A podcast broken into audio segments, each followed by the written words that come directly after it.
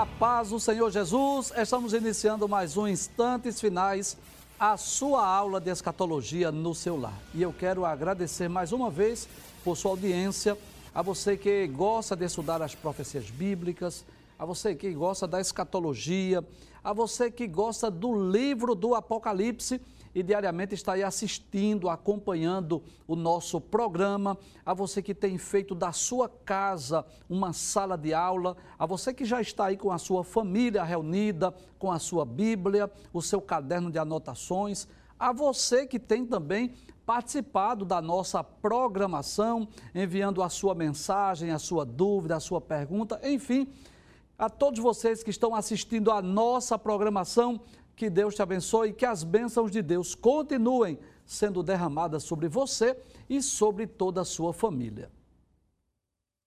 Eu gostaria de lembrar mais uma vez aquilo que você já sabe, né? Diariamente nós falamos isso aqui no programa. Você tem várias formas, várias maneiras diferentes de assistir o nosso programa. Você sabe disso, né? Além do canal de televisão, você pode assistir pelo YouTube. Em dois canais diferentes, você tem o Rede Brasil Oficial e o IEADPE oficial. Você também tem a opção do site www.iadpeplay.org.br e a mais nova opção é através do aplicativo Rede Brasil TV. Você pode baixar lá no Play Store e você pode assistir de qualquer lugar do seu próprio celular, né? Então, você tem várias formas de participar de assistir a nossa programação. E se você quer enviar uma mensagem, uma pergunta, uma crítica, uma sugestão, você fica à vontade. Esse número aí do WhatsApp está aparecendo na sua tela. Não é só para você tirar sua dúvida, não, mas também para você externar o seu sentimento, eh, a sua opinião sobre o programa Instantes Finais. Se você está assistindo diariamente ao nosso programa, você sabe que nós estamos estudando o Apocalipse, versículo por versículo nós já estudamos 14 dos 22 capítulos do livro. Tem se tornado também para nós uma experiência maravilhosa, porque cada vez que nós lemos, cada vez que nós estudamos a Bíblia, né, nós vamos descobrindo coisas novas, o Espírito Santo de Deus vai nos ensinando, nos lembrando, nos lembrando, né? E eu gostaria de dizer que para nós também tem sido uma experiência maravilhosa, mais uma vez, estudar este livro. Há alguns anos atrás, nós já tivemos a oportunidade de comentar os 22 capítulos do livro, mas desta feita estamos fazendo diferente, não é? Vez por outra, nós damos uma pausa. Na realidade, eu tenho procurado né, não só explicar o livro do Apocalipse, mas trazer uma aula de, de, de, teologia mesmo, não só de escatologia, mas de teologia, né? Então, vez por outra, nós estamos até abordando outros temas que estão dentro do texto, claro, estamos abordando te temas, mas desde que esses temas estejam de acordo com os textos bíblicos, né? Por exemplo, já muitas vezes falamos aqui sobre evangelismo, falamos sobre louvor e adoração, falamos sobre os seres angelicais. Então, é uma oportunidade para que você tenha literalmente na sua casa uma sala de aula, você possa, possa tirar suas dúvidas e até no programa, né, no segundo momento, segundo bloco do programa, nós estamos respondendo perguntas que, embora a temática do programa seja escatológica, mas vez por outra estamos também é, respondendo perguntas de vários assuntos além da escatologia. E o nosso desejo, claro, você sabe, é que você possa ser edificado, que você possa crescer espiritualmente e se você ainda não é cristão, que você possa receber Jesus como seu salvador pessoal. Então, estamos comentando o capítulo de número 15, que são apenas oito versículos, mas que tem uma riqueza de detalhes. Né? É por isso que nós estamos já alguns programas nos detendo neste, neste assunto, por conta da riqueza dos detalhes destes oito versículos do capítulo 15. E como você sabe, antes de nós darmos continuidade ao texto, nós vamos relembrar aquilo que vimos, né? Nós explicamos até o versículo de número 3 e iniciamos a explicação do versículo 4. Então vamos relembrar rapidinho os versículos 1 a 3 para darmos continuidade a partir do versículo de número 4. Muito bem, abre essa tela por gentileza. Muito bem. Se você tem uma Bíblia, você pode até conferir aí A epígrafe, o título do capítulo 15 é esse: Os sete anjos com as sete últimas pragas. Nós já explicamos isso. No livro do Apocalipse existe três séries de juízos, três séries de julgamentos. São sete selos, sete trombetas e as sete taças. E, volta a tela, por favor. A descrição de, desse derramamento das taças, na realidade, está no capítulo 16, que nós ainda vamos estudar. Mas estamos explicando o capítulo 15, que é uma espécie de uma introdução desta visão maravilhosa de João. Vamos reler, relembrar os versículos 1 a 3? Pode abrir a tela, por gentileza? Então, João diz assim: Vi outro grande e admirável sinal no céu, ou seja, outra visão, outra aparição maravilhosa, outra visão extraordinária que João teve quando estava lá na ilha de Pátimos.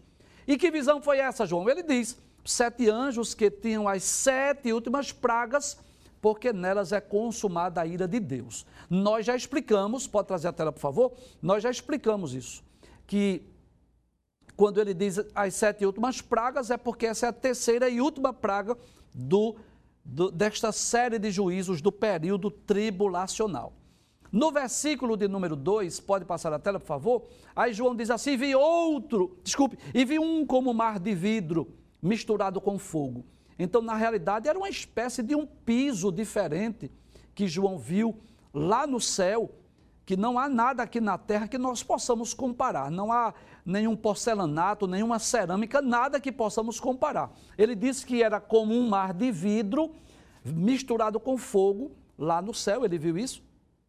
E viu também aqueles que saíram vitoriosos da besta. Nós já explicamos sair vitorioso da besta significa dizer aqueles que não aceitaram a marca da besta, não aceitaram a religião do falso profeta e foram mortos, né? Foram mortos. Esses que aparecem lá no céu são as almas dos mártires. E o texto diz, né? Saíram vitoriosos da besta e da sua imagem e do seu sinal e do número do seu nome. Eu vou dizer isso em outras palavras. Em outras palavras, João estava dizendo assim: eu vi um piso como se fosse um, um piso de vidro misturado com fogo, algo maravilhoso que eu não sei comparar com o material da terra. E vi aqueles que saíram vitoriosos da besta, ou seja, aqueles que não adoraram a besta, aqueles que não receberam o sinal da besta, aqueles que não adoraram a sua imagem, aqueles que não receberam o número da besta. E onde estava essa multidão? Eles estavam junto ao mar de vidro e tinham harpas nas mãos. Pode trazer a tela, né? E, inclusive nós dissemos, essas harpas fala de cântico, de louvor, de adoração, que eu já expliquei aqui, mas permita dizer mais uma vez, no céu não vai haver evangelização, no céu não terá aula de teologia, no céu não haverá manifestação de dons espirituais, mas no céu haverá louvor e adoração pelos séculos dos séculos. Versículo de número 3, que é o texto que nós já iniciamos. Essa grande multidão que João viu, aqueles que saíram vitoriosos da besta, eles cantavam o cântico de Moisés. E até nós pedimos aí para o telespectador ler Êxodo capítulo 15, que aquele cântico tudo nos leva a crer, não é? Aquele cântico que Moisés entoou quando a, os filhos de Israel atravessaram o Mar Vermelho. Então, a passagem do Mar Vermelho está no capítulo 14 do livro do Êxodo e no capítulo 15, aquele cântico de Moisés. E o que representa este cântico? Representa uma libertação. Os filhos de Israel que saíram lá do Egito e foram levados né, até a terra de Canaã. É o cântico de vitória, é o cântico de libertação, esse cântico de Moisés. Nos leva a entender que esses que vão entoar esse cântico fala exatamente dos filhos de Israel, dos judeus que serão salvos. Mas é interessante que ainda no versículo 3, ele vai falar sobre o cântico do Cordeiro. E quem é o Cordeiro? Claro, Cristo, Jesus. E esse cântico do Cordeiro fala, pode trazer a tela, por favor, de uma libertação ainda maior, que foi a libertação do domínio do pecado, a libertação do domínio de Satanás. Então, enquanto que o cântico de Moisés representa os filhos de Israel, aqueles que foram libertos lá do Egito, O cântico do Cordeiro fala dos crentes da nova aliança, fala dessa libertação espiritual, a libertação do poder do pecado, do domínio do pecado, da condenação do pecado, a libertação de Satanás. Ainda no texto, vamos voltar ao texto, ver o que o texto diz, diz assim: "E como é que eles cantavam? Como era essa música, esse hino?" Aí João descreve que esta multidão estava cantando e dizendo: "Grandes e maravilhosas são as tuas obras, Senhor Deus Todo-Poderoso."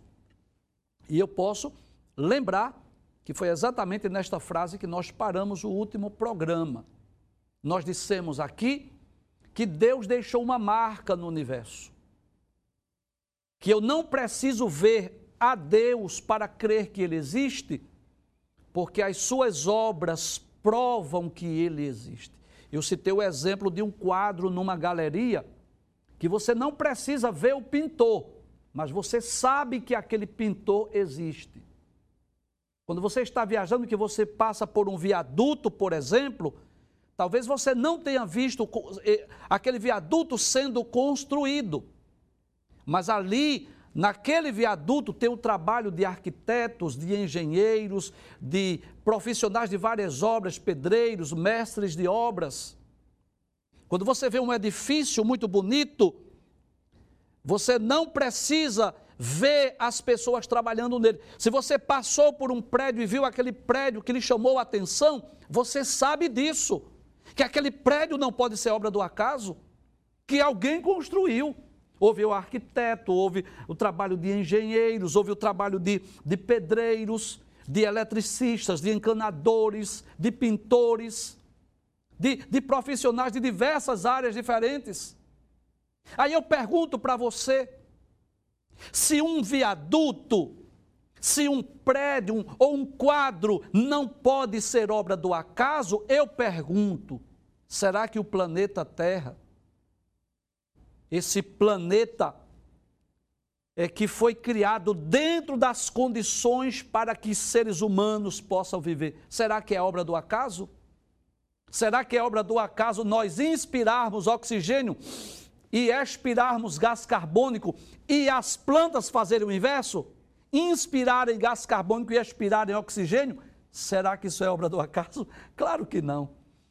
Então, Deus deixou a sua marca, e eu disse aqui no último programa: se você estudar o corpo humano, ou se você estudar o universo, ou se você estudar a natureza, você vai comprovar isso. Deus deixou a sua marca. E é, é esse o cântico desta multidão no céu. O cântico de Moisés, o cântico do Cordeiro. E eles vão dizer, volta o texto mais uma vez, por gentileza. Aí eles vão dizer assim: grandes e maravilhosas são as tuas obras, Senhor, Deus Todo-Poderoso.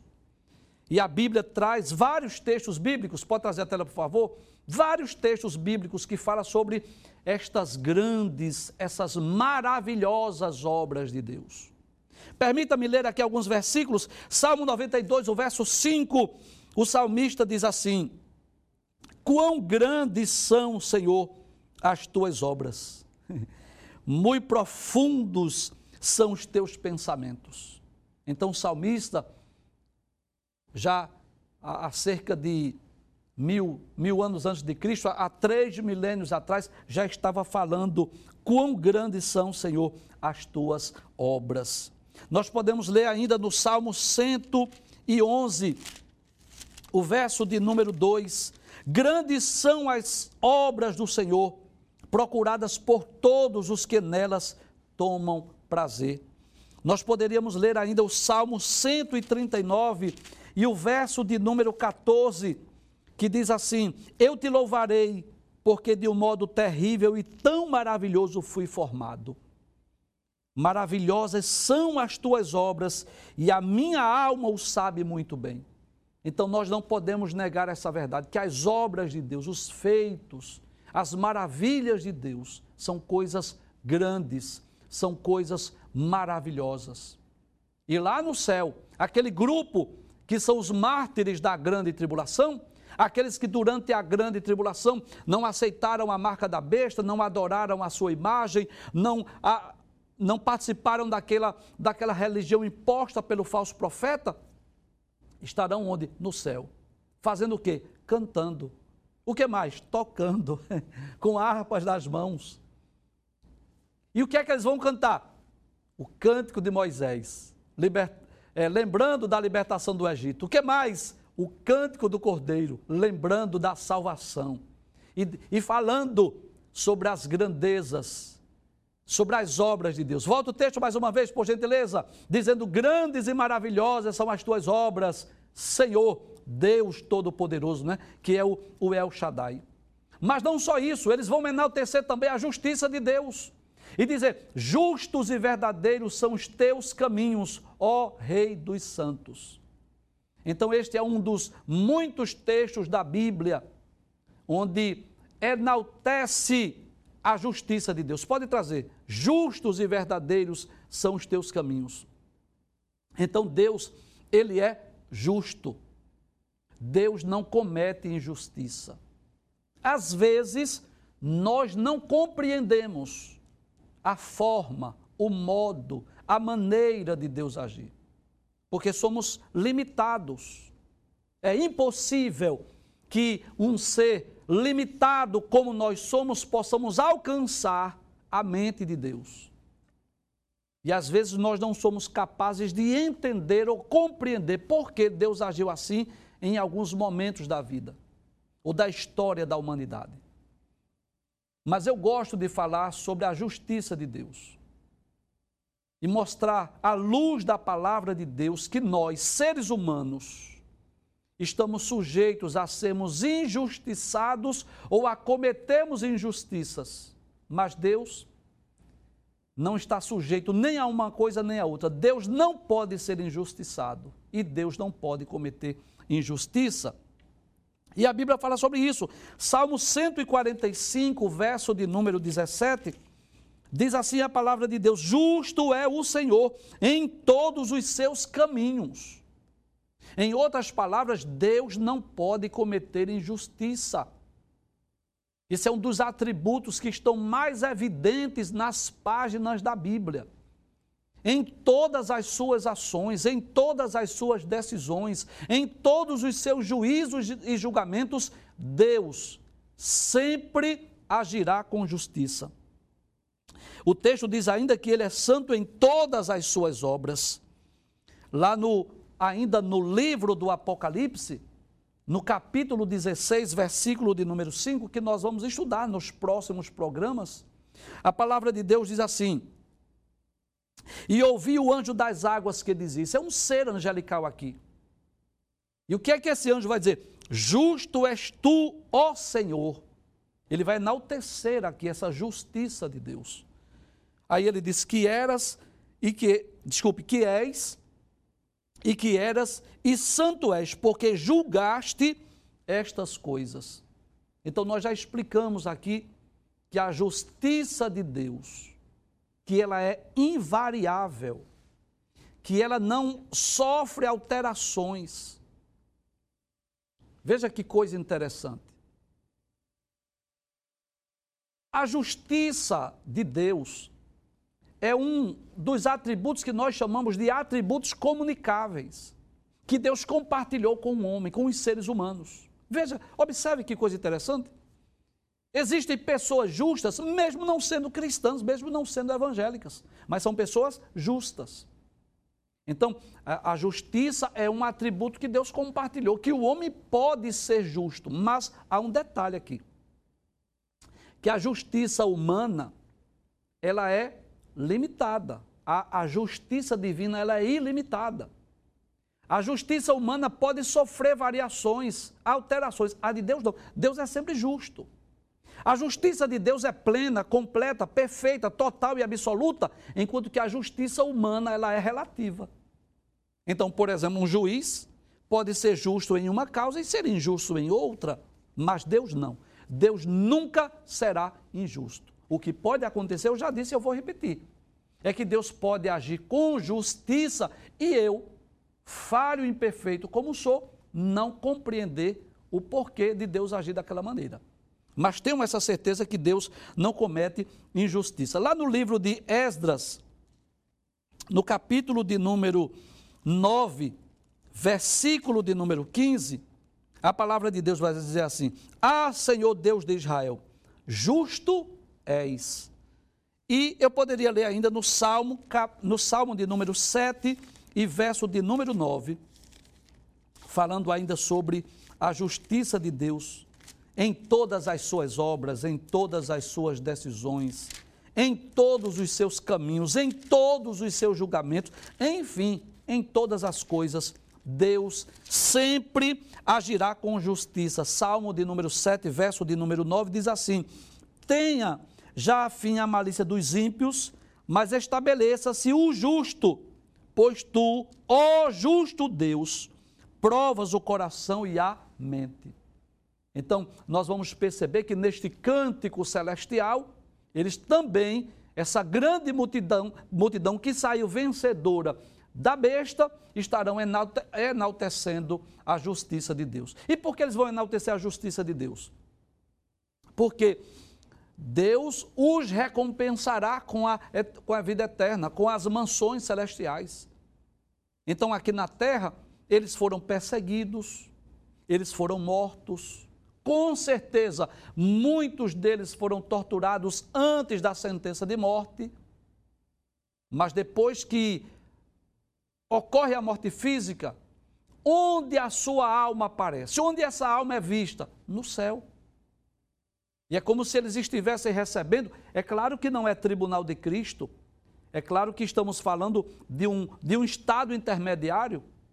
Mas eles estão enaltecendo a justiça de Deus como que diz assim: sofremos, fomos perseguidos, fomos mortos, mas Deus nos coroou, nos galardoou, nos deu os céus aqui. E por que eles estão também enaltecendo a justiça de Deus? Porque a praga de a, a, terceira e última praga de juízo, de castigo, de julgamento será derramado sobre a terra. Então, é por isso que nós falamos no, nos programas anteriores. As pessoas costumam perguntar como é que Deus vai mandar essa praga de juízo, de castigo sobre a humanidade. Simples. Veja a multidão aí que será morta porque simplesmente porque serviu a Cristo. Volta o texto novamente para nós concluirmos o versículo 3. Aí diz: Grandes e maravilhosas são as tuas obras, Senhor Deus Todo-Poderoso. Justos e verdadeiros são os teus caminhos ó Rei dos santos. Então, é, é, é Deus que reina sobre os santos. É Deus que reina sobre o seu povo. É Deus que reina sobre a sua igreja. E no céu eles estarão entoando este cântico. Vamos para o versículo de número 4. Veja o que diz a palavra de Deus. Quem te não temerá, ó Senhor, e não magnificará o teu nome. Então, o nome de Deus Pode trazer a tela. Será temido por tudo e por todos. O ser humano é livre para crer ou não em Deus, para crer ou não crer na Bíblia, para crer ou não crer na vida pós-túmulo, para crer ou para não crer que os homens irão prestar conta diante de Deus. O ser, o ser humano é livre. Ele tem liberdade de crer e de não crer, acreditar ou não acreditar. Agora, à luz da Bíblia, eu posso dizer isso: que todos hão de temer o nome de Deus. E aqueles que não temerem nessa vida, porque existem pessoas assim, que vivem como se Deus não existisse, que vivem como se Deus não estivesse sentado no trono, que não temem, não honram, não servem, não adoram a Deus, mas eu quero dizer que no futuro todos os seres humanos, tanto os vivos quanto os mortos, hão de reconhecer que Deus é rei que reina e que domina e que governa sobre todas as coisas. No dia do julgamento, no dia do juízo final, quando até mesmo os mortos hão de ressuscitar para prestarem conta das suas obras, os homens terão a plena consciência e convicção que realmente Deus existe. Que não era história lendária que se contava, não, mas que isso é real. Abre o texto mais uma vez para nós lermos. Aí diz: Quem te não temerá ao Senhor? E não magnificará o teu nome. Então nós podemos perceber na, na Bíblia Sagrada que Deus será temido por tudo e por todos. Veja o que diz Jeremias, capítulo 10, versículos 6 e 7. Lá no livro do profeta Jeremias, nós vamos perceber esta frase que todos hão de temer a Deus. Capítulo 10 de Jeremias. Diz assim, versículo 6: Ninguém há semelhante a ti, ó Senhor, tu és grande e grande é o teu nome em força. Quem te não temeria a ti, ó Rei das nações? Rei das nações tem um sentido de soberano, aquele que é não apenas criador do universo, mas ele é o provedor, o mantenedor, o sustentador de todas as coisas e é o soberano, aquele que está sentado no trono e que governa sobre tudo e sobre todos. Não há nada que esteja fora do domínio de Deus, do controle de Deus. E o profeta Jeremias diz isso: Quem te não temeria a ti, ó Rei das Nações? Pois isso só a ti pertence. Porquanto entre todos os sábios das nações e em todo o seu reino, ninguém há semelhante a ti. Isso nos faz lembrar o que está lá no livro do profeta Daniel, quando Daniel, quando Deus deu a Daniel a revelação do sonho de Nabucodonosor, aquele sonho da grande estátua. E não só a revelação, mas a interpretação. E quando Daniel foi levado à presença né, do rei para poder revelar o sonho e dar a sua interpretação, Daniel enalteceu, adorou o Deus dos céus. Capítulo 2, versículo 20 do livro de Daniel, ele diz: Falou Daniel e disse: Seja bendito o nome de Deus para todo sempre, porque dele é a sabedoria e a força. Veja que coisa interessante. A sabedoria pertence a Deus, o poder pertence a Deus. Aí ele diz: Ele muda os tempos e as horas. Que coisa interessante. Embora Deus tenha estabelecido os tempos e as horas, mas ele pode mudar, porque ele é soberano, ele é maior do que o tempo, ele é atemporal. Aí ele diz: ele remove os reis e estabelece os reis. Então, ele co controla, ele domina sobre tudo e sobre todos.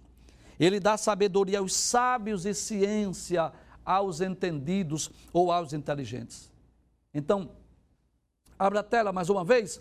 Neste cântico, quem não te temerá ao Senhor? Quem não magnificará o teu nome? Porque só tu és santo. É outro atributo de Deus. Eu posso dizer também um atributo comunicável. Deus é santo. Pode trazer a tela, por favor. Então veja que esse cântico celestial, essa multidão de salvos, que é, é, visto lá no céu, acima deste piso lá, que era como que aquele piso, como se fosse um mar de vidro misturado com fogo. Eles estavam glorificando, eles estavam enaltecendo. É sinal de que a nossa memória não será apagada. Glorificando, exaltando, engrandecendo e enaltecendo a Deus. E ele vai dizer que Deus é santo. E o que é ser santo? A santidade de Deus significa dizer que Deus é completamente separado do pecado. Deus é completamente separado do mal.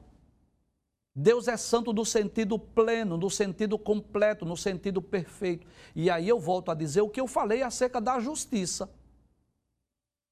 Porque a santidade também é um atributo comunicável que Deus compartilhou com os seres humanos. Só que a santidade de Deus está acima da santidade humana. A santidade humana ela é relativa, ela pode sofrer variações, alterações. O homem pode hoje ser mais santo do que ontem ou o inverso. Hoje ser menos santo do que ontem. em Deus não, a santidade de Deus é inalterável. Deus é completamente separado do pecado. Deus não pode pecar, Deus não pode mentir, Deus não pode fazer nada que venha contrariar a sua lei, que venha contrariar a sua santidade. E a Bíblia deixa isso bem claro. Primeiro livro de Samuel, capítulo 2, versículo 2, que é exatamente o cântico de Ana. Depois que Ana concebeu, capítulo 2, versículo de número 2, veja o que Ana diz: Não há santo como é o Senhor. Glória a Deus. Porque a santidade de Deus ela é perfeita, completa, total, absoluta. Nós poderíamos ler ainda lá no Salmo, Salmo de número 22, o verso de número 3, que também fala sobre esta santidade de Deus. 22 e 3. Porém, tu és santo, o que habita entre os louvores de Israel. Também está aqui enaltecendo, engrandecendo a santidade de Deus. Volte o texto mais uma vez. Aí diz: Quem. Pode abrir a tela, por favor, o texto mais uma vez? Pode abrir, por gentileza. Quem te não temerá o Senhor e não magnificará o teu nome? Porque só tu és santo. Por isso, todas as nações virão e se prostrarão diante de ti, porque os teus juízos são manifestos. Que coisa interessante. Agora, eles estão cantando um cântico que aponta para o futuro, que aponta para um evento escatológico. Todas as nações viram. Abre o texto mais uma vez, para nós darmos ênfase. Por isso todas as nações virão e se prostrarão diante de ti, porque os teus juízos são manifestos. Então é como nós já dissemos, que independente de as pessoas crerem ou não na Bíblia, independente de acreditarem ou não em Deus, a verdade é esta: que todos hão de se prostrar todos hão de se curvar diante da majestade de Deus. E a Bíblia está repleta de textos que nos fala sobre isso. No, no livro do profeta messiânico, o livro do profeta Isaías, no capítulo de número 66, e o versículo de número 23, a palavra de Deus diz assim: E será que desde uma festa da lua nova até a outra, e desde um sábado até o outro, virá toda a carne adorar perante mim, diz o Senhor. Então, durante, isso é durante o reino milenial. As pessoas que estiverem na terra estarão adorando a Cristo que estará lá em Jerusalém. Salmo 86, verso de número 9. Também fala isso. 86, 9. Todas as nações que fizeste virão e se prostrarão perante a tua face, Senhor, e glorificarão o teu nome. Então, aqui é, o ser humano é livre, já falamos sobre isso, é um dos temas que falamos quase que diariamente sobre o, o, direito, o privilégio que a pessoa tem de fazer a sua própria escolha, as suas próprias decisões, é o que nós chamamos de livre-arbítrio. Deus não obriga ninguém a, a temê-lo, Deus não obriga ninguém a servi-lo, Deus não obriga ninguém a adorá-lo, Deus não obriga ninguém nem crer nele.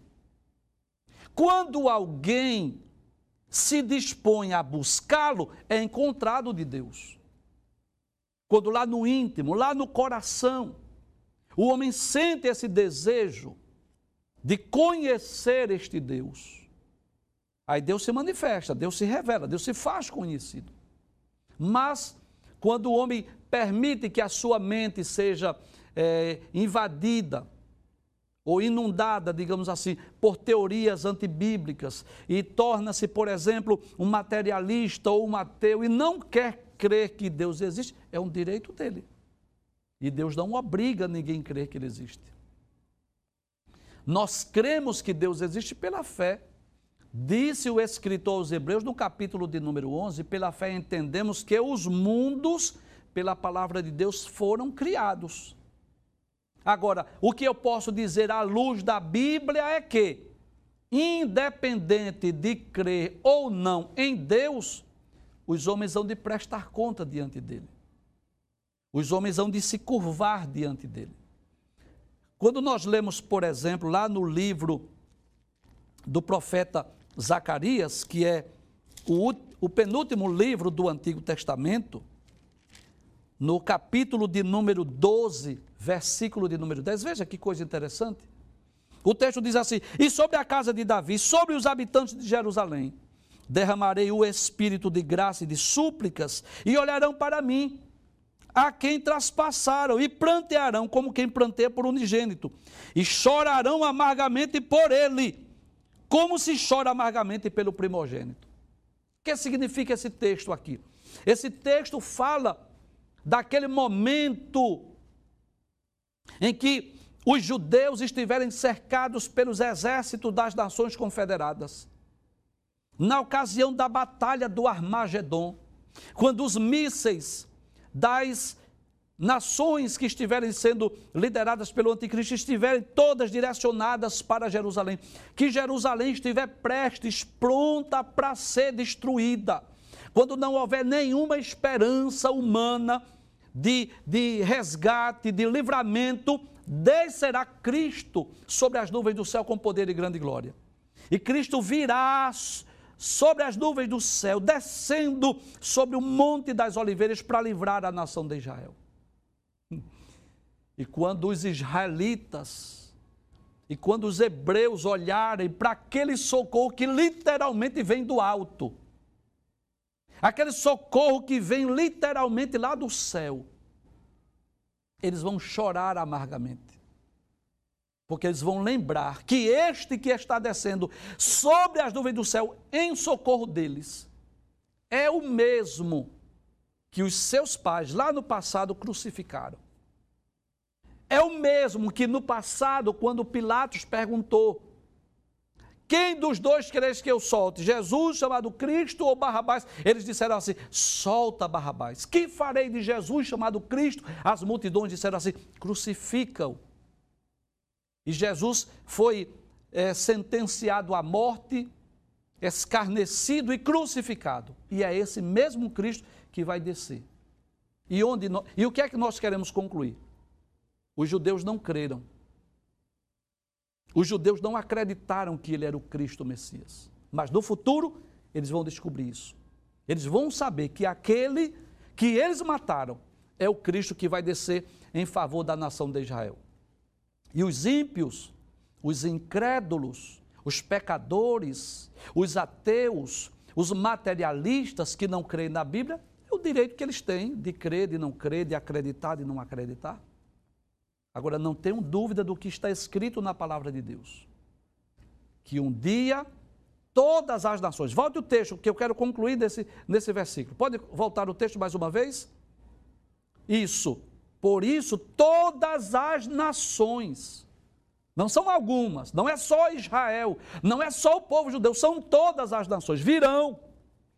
E o que é que essas nações vão fazer? Se prostrarão, se prostrar é se curvar, é dobrar os joelhos diante de ti, porque os teus juízos são manifestos. Então, eu diria, eu posso dizer, sem medo de errar, falando agora de evento escatológico, Pode trazer a tela, por favor? Que as ocasiões serão distintas. Alguns vão se curvar diante de Cristo na ocasião da sua vinda em glória.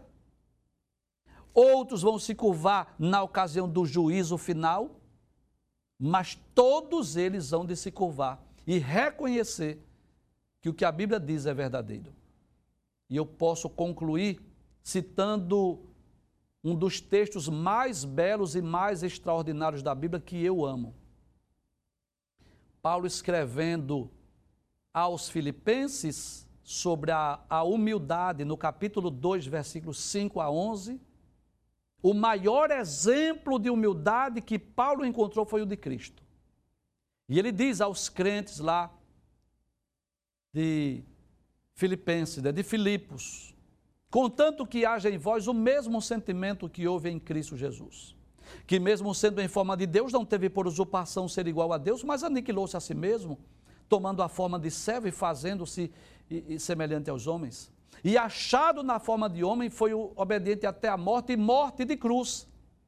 Mas Paulo continua dizendo: Mas Deus o exaltou soberanamente e lhe deu um nome que é sobre todo nome, para que o nome, ao nome de Jesus, se curve todos os joelhos dos que estão no céu, na terra e embaixo da terra, e toda língua confesse que Jesus Cristo é o Senhor, para a glória de Deus Pai.